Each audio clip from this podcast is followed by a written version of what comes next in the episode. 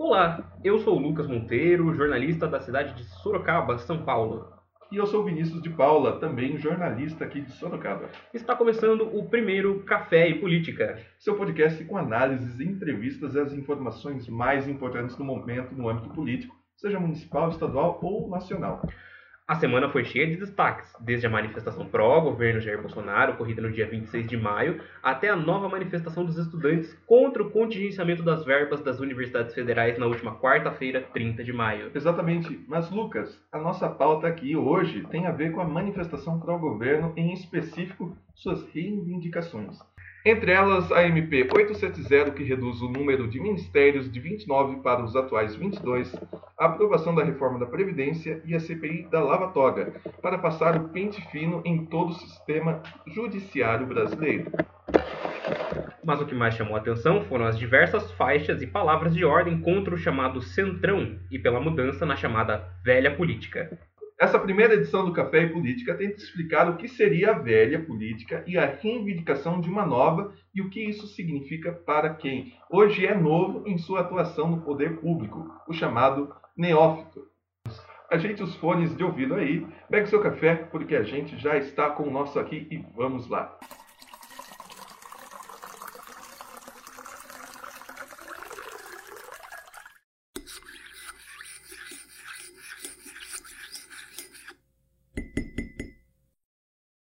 Muito bem, vamos começar explicando o que seria o Centrão. Atualmente, o Centrão é a maior força política do país. Composto por diversos partidos, ele é capaz de aprovar ou travar qualquer pauta de interesse do governo na Câmara dos Deputados. Oficialmente, o agrupamento é formado por DEM, PP, PRB, Solidariedade e o PR, que juntos somam 149 deputados. Mas informalmente, outros partidos como MDB, PSD e PTB, volta e meia acabam votando junto com o Centrão. É por isso que eles têm tanto poder. Apesar de não terem tanta identidade quanto políticos e partidos separadamente, o Centrão adquiriu um grande poder de barganha com seus votos, sendo completamente adeptos do fisiologismo, a famosa defesa dos seus interesses em detrimento do bem comum. O grupo acabou ficando muito mais em alta entre os anos de 2015 e 2018, por conta da atuação de algumas questões chaves do país, como o impeachment da ex-presidente Dilma Rousseff e responsáveis por salvar Michel Temer da cassação do mandato por conta do escândalo envolvendo a JBS. Porém, a existência do Centrão vem de muito antes. Lá na Assembleia Constituinte, em 1988, foi onde eles surgiram, como vocês podem ouvir no áudio a seguir. Políticos insatisfeitos com os rumos que a Constituinte estava tomando, com forte tendência à esquerda, se uniram para mudar as regras do jogo e ganhar as votações em plenário. O Ricardo Fiuza pegou e me chamou. Vamos fazer uma reunião daqueles deputados que querem alterar esse texto do, do, oficial e fazer um novo texto. Aconteceu o seguinte, que todo mundo aceitou. E que então nós criamos o chamado Centrão. O deputado Ricardo Fiuza entrou no plenário, lá no fundo do plenário, com um cartaz escrito assim: Centrão, dois pontos, uma obra de engenharia política. O Centrão atualmente é comandado pelo presidente da Câmara, o deputado Rodrigo Maia, que durante as manifestações do dia 26 também foi alvo de diversas críticas por parte dos presentes no ato. As palavras de ordem eram pedindo uma nova política e que o deputado e o Centrão destravem a reforma da Previdência e outras medidas importantes para o governo. Nós resolvemos então conversar com algumas pessoas para entender o que seria esse movimento de nova política. Um desses entrevistados é Valdomiro Júnior, militante de um partido político que participou ativamente das últimas eleições. Olá, Valdomiro, seja bem-vindo então ao Café Política aqui. Muito obrigado, Vini, obrigado, Lucas, pelo convite aí. É, então, eu sou, eu sou militante do pessoal aqui em Sorocaba e assim eu vou descrever um pouquinho da situação que eu vi durante o período da eleição. Legal. E como que foi esse período de eleição? Principalmente na municipal de 2016 e também agora é, federal do ano passado de 2018. Ah, cara, eu vou, eu vou dizer assim que o clima se resume basicamente a, a ódio mediante desinformação, porque com o que eu senti é que realmente, tanto nas eleições de 2016 quanto nas eleições de 2018, devido ao, ao grande advento da rede social, e a rede social como uma ferramenta de apoio para a divulgação dos candidatos, além da divulgação desses candidatos, o que rolou foram as famosas, é, o, o que rolou bastante foram as famosas fake news, tanto em redes sociais como Facebook, Twitter, até mesmo no Instagram, E, e principalmente correntes de WhatsApp. Tipo, o que, eu, o que aconteceu durante as eleições é que o, assim, o combate, a, trin, a trincheira, é, a trincheira da esquerda durante essas eleições, é, tanto municipais quanto Federais. nas federais, foi na internet. É, era o tempo todo, era 24 horas, era 24 horas atento. Ah, havia dias que eu ficava trabalhando, havia dias que eu tinha que ficar atuando na rede social até uma, duas da manhã. Já é, tiveram dias que é, tiveram dias de tipo sair 7 horas da manhã da minha casa e chegar é, e voltar uma da manhã, uma e meia. Por quê? Porque infelizmente o, o que eu senti é que grande parte da nossa energia durante as eleições foi gasta mais em se defender eh, se defender de ataques na rede do que realmente eh, A discussão. a discussão, promovendo as suas ideias. Foi muito. eh, o que eu senti durante as eleições foi que foi muito difícil a gente falar sobre ideias. A gente falar sobre ideias, a gente falar sobre projeto, eh, a gente falar sobre compromisso. Na verdade, o que aconteceu foi muito mais a gente ter, eh, a autopreservação. Tipo, apareceu uma mentira aqui, tinha que desmentir. Apareceu outra mentira ali, tinha que desmentir. Apa- Apareceu uma mentira maior, muito cabeluda, daí tinha que recorrer às vias judiciais. Certo. E nesse sentido, ah, isso só na internet.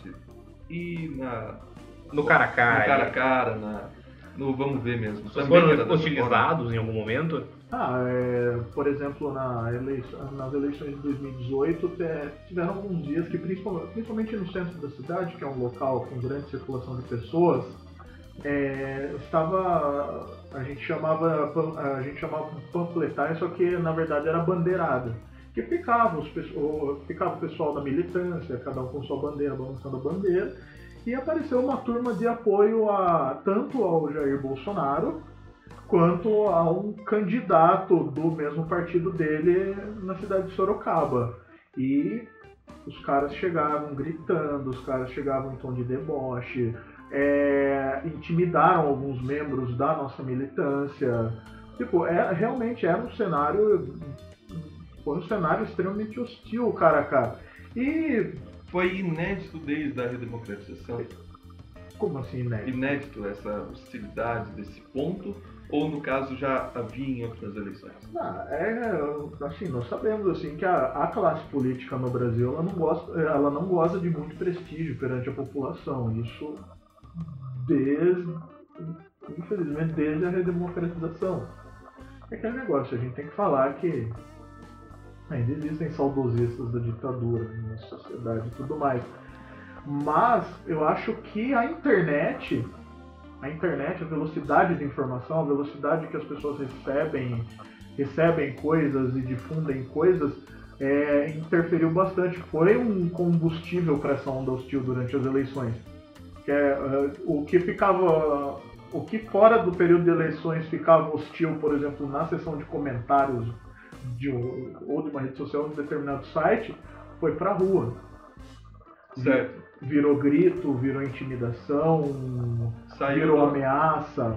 saiu da, digamos, dos fóruns da internet para tomar das ruas. Exatamente, saiu da esfera virtual. Pô, assim, foi isso que eu senti e, e, assim, é bem assustador. Muitas vezes eu temi pela minha segurança, principalmente, porque normalmente na- dentro das ações de promoção, tanto dos nossos candidatos quanto do partido durante as eleições, eu usava a camiseta, eu usava a camiseta do PSOL, usava adesivos do meu candidato, dos meus candidatos, distribuía materiais e Sim. muitas vezes estar me locomovendo pela cidade, eu sempre verificava se eu não, tá, se eu não estava sendo seguido, se sempre deixar, eu sempre procurava deixar o meu carro em local seguro, porque o meu carro também era adesivado, meu carro também era adesivado e eu sentia um certo receio de ser hostilizado. Tem toda uma preocupação a mais nesse sentido. Exatamente, que por, é, eh, tiveram vezes, por exemplo, da gente chegar no nosso comitê de campanha pela manhã e encontrar vidro quebrado,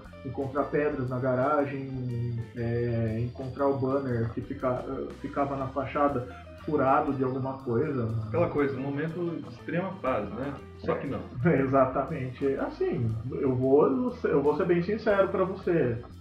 É, eu gosto muito da política, eu gosto muito de ser, eu gosto muito de participar. Eu acho extremamente necessário a gente participar. Eu acho que isso agrega muito à sociedade, porque assim o que eu sinto, o que eu sinto do brasileiro desde que eu comecei a me envolver nesse universo é que o o povo, a grande parte da população não vê o político como um representante, mas sim como, eh, mas sim como algo alheio à sociedade. As pessoas simplesmente esquecem que os, que os políticos eles também são povo, eles também vieram dessa mesma sociedade. Sim.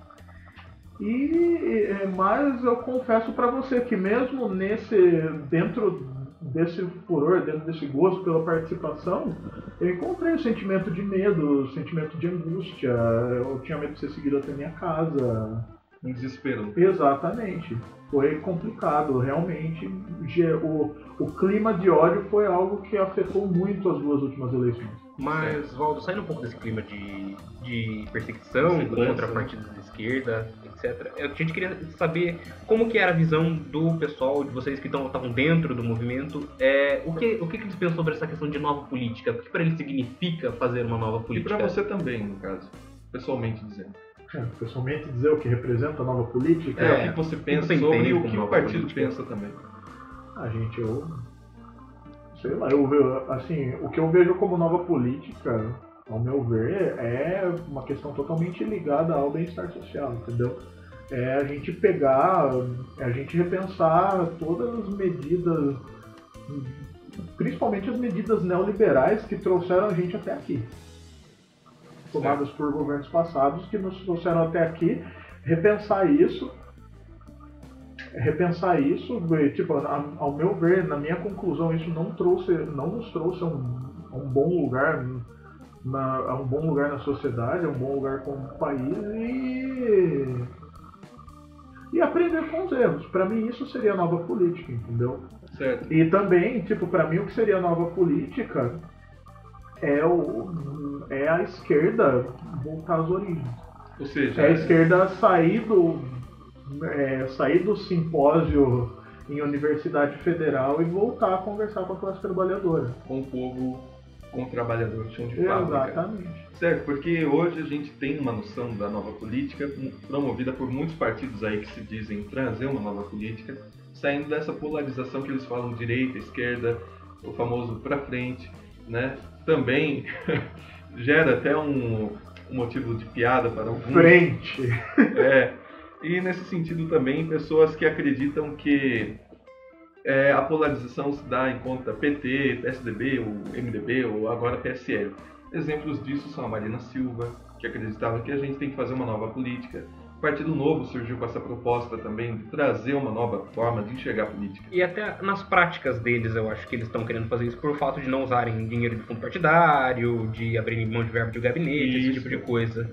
A gente também tem aqui hoje um. A gente entrou em contato com o deputado estadual Arthur Duval, conhecido como Mamãe Falei na, nas redes sociais, e ele mandou um pouquinho também da sua opinião sobre o que, que ele entende como nova política. A gente vai deixar que vocês ouçam a seguir e vamos debater um pouquinho o que, que o deputado tem a dizer sobre o assunto. Fala Lucas, tudo bem? Arthur do canal Mamãe Falei aqui, obrigado pela pergunta. Cara, na verdade, a gente brinca entre nós, né? Que existe a velha política e a nova política, mas de fato o que existe é a política, né? Não existe outra maneira de resolver os conflitos do ser humano que não seja pela política ou pela barbárie. E a gente não gosta de barbárie, né? A gente gosta de fazer política. O que a gente costuma, assim, ironicamente ou de maneira descontraída chamar de velha política é, aquele tipo de político genérico, fisiológico, que pega uma emenda parlamentar, reforma uma quadra, ajuda a construir uma ponte, tira uma foto com o prefeito da cidade, fica falando que ele é o deputado da região, que ele é bonitinho, que ele é cheirosinho, que ele é honestinho e fica lá se reelegendo a partir de populismo barato. E o que a gente chama de nova política, né, que uh, ou a política, como é que eu vou dizer assim, a política mais moderna, se eu puder ser uh, mais descontraído assim, é justamente uma política que tem ideologia, tem, sabe de onde veio, sabe para onde quer chegar, não deixa de se envolver em polêmicas e vota sempre de acordo, não com a conveniência política do momento, né? não com a, a, a onda do momento, não surfando ondas, mas de acordo com as suas convicções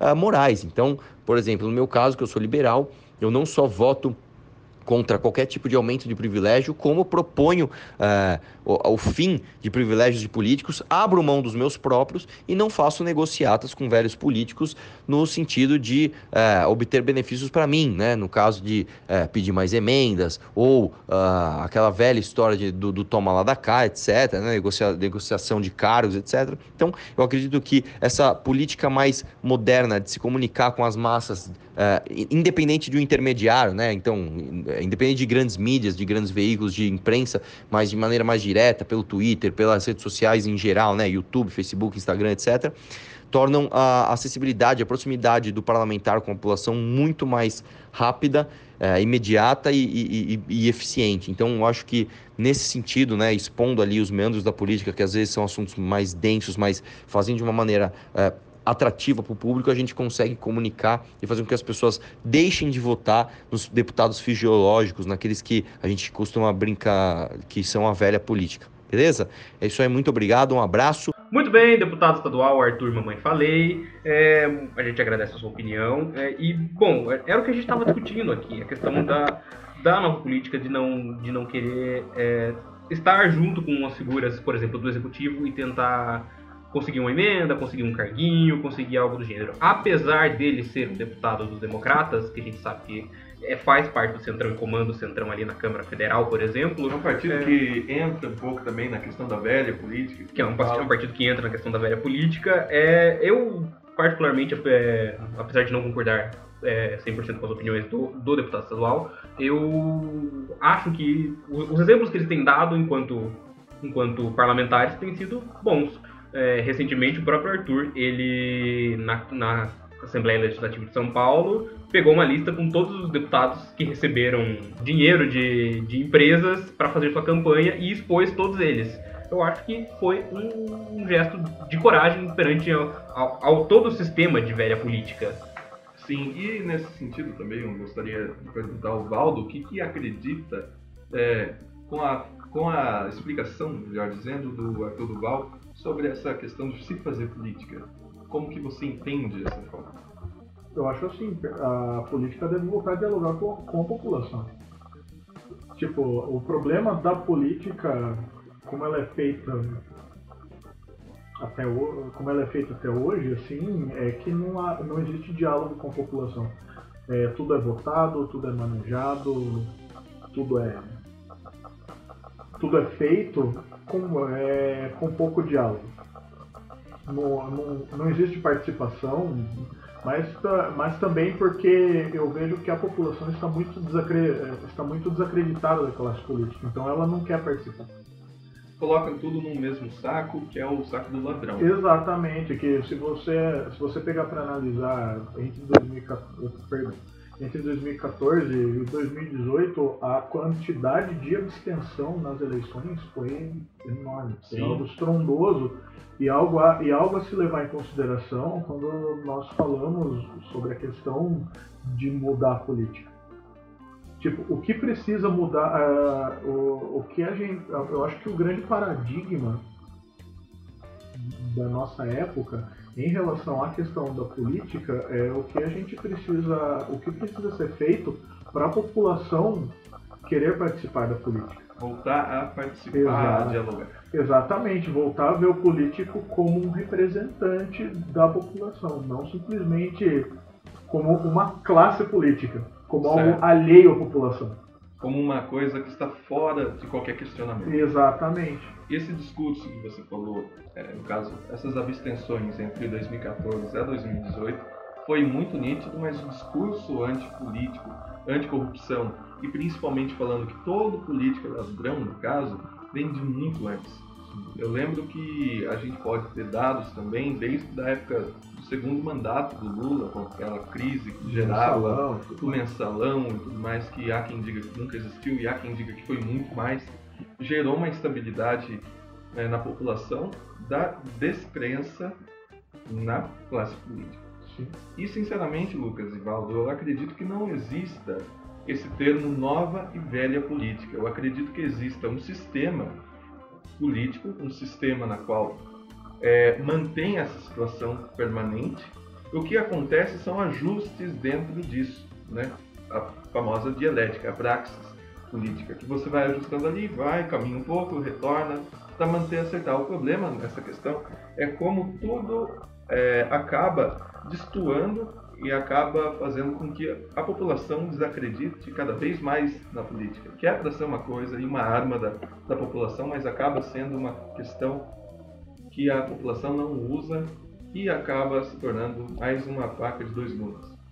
É, a questão é realmente essa. Existem pessoas desacreditadas e parece que não existe.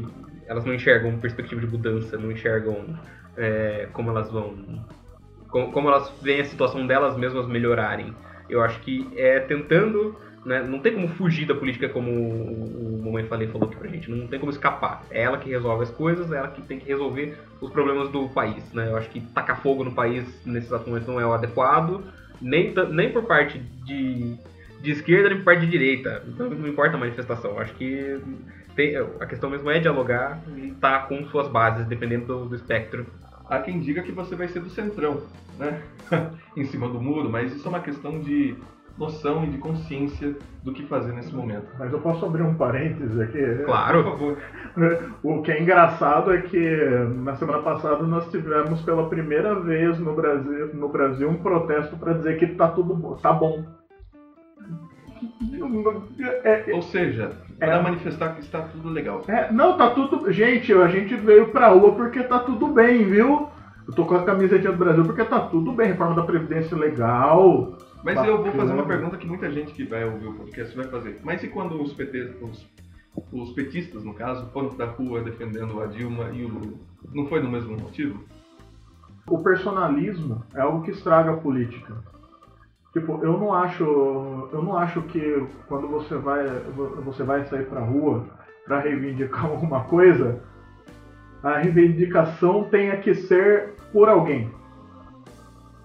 Tem, é, tem que ser por alguém. Tudo bem que, assim, é, o, pro, o protesto em relação à questão do Lula, eu até vejo algum sentido pelo fato de que uma parcela, uma parcela da população vê o Lula como um preso político. Certo. É, assim, existe uma diferença é, entre você sair para é, sinalizar uma coisa que para você é uma injustiça do, é, do que você sair para a rua simplesmente para defender alguém. Tipo, porque você gosta dele. Entendi. Entende? É, eu vejo dessa forma.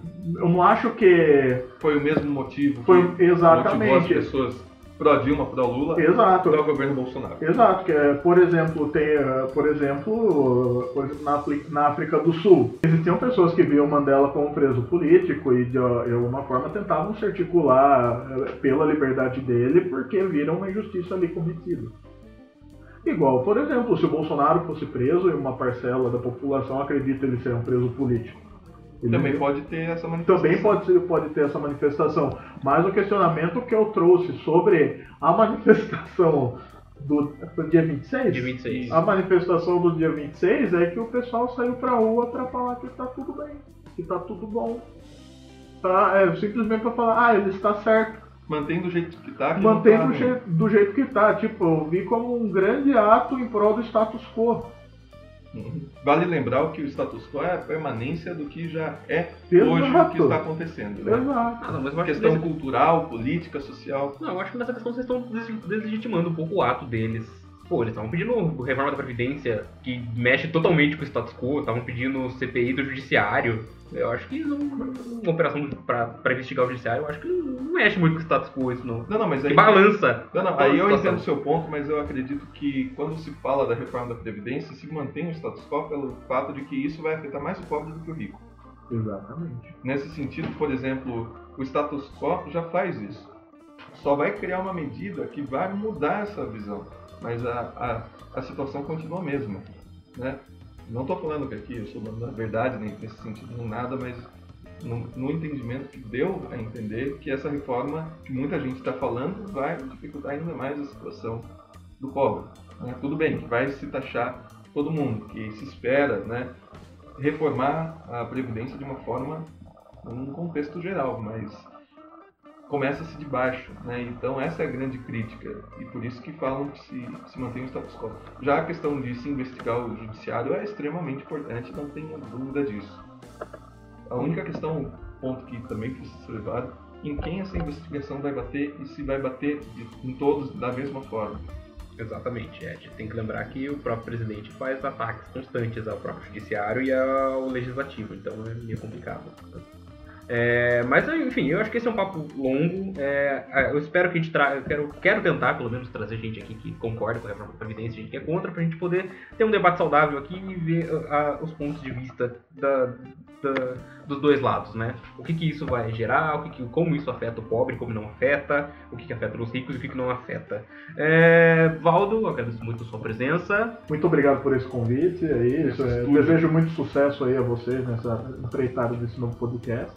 Muito obrigado. Tudo de bom. Muito obrigado, Vini. Muito obrigado pela oportunidade de estar aqui fazendo esse podcast, elaborando e desenvolvendo com você.